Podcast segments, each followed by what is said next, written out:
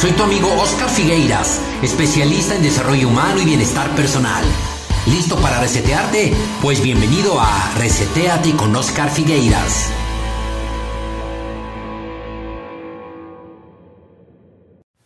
Hola amigos, ¿cómo están? Oscar Figueiras.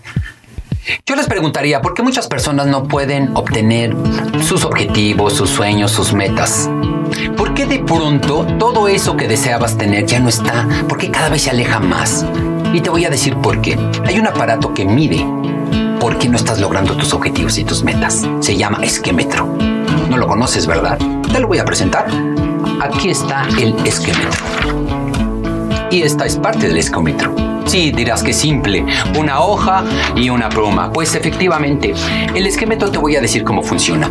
Cada vez que tú dices un esque en tu vida, te estás alejando de tus objetivos y tus metas. Y yo te preguntaría, ¿qué pasó con aquel curso que tanto deseas y que tanto buscas hacer? y que no te has inscrito. Y tú me contestarás, es que no tengo tiempo, es que es muy caro, es que salgo muy tarde, es que es demasiado temprano, es que es fin de semana, es que llovió es que hace calor, es que hace frío. Los es que, déjame decirte, que son pretextos. Estos pretextos te auto boicotean. ¿Cómo funciona este esquemetro? Es muy simple. Pon la hoja, pon tu nombre y pégala en un lugar visible. Y cada vez que des un pretexto, ponle una raya. Te vas a sorprender del número de esques y de pretextos que en una semana eres capaz de decir, además de todos los que vas a escuchar.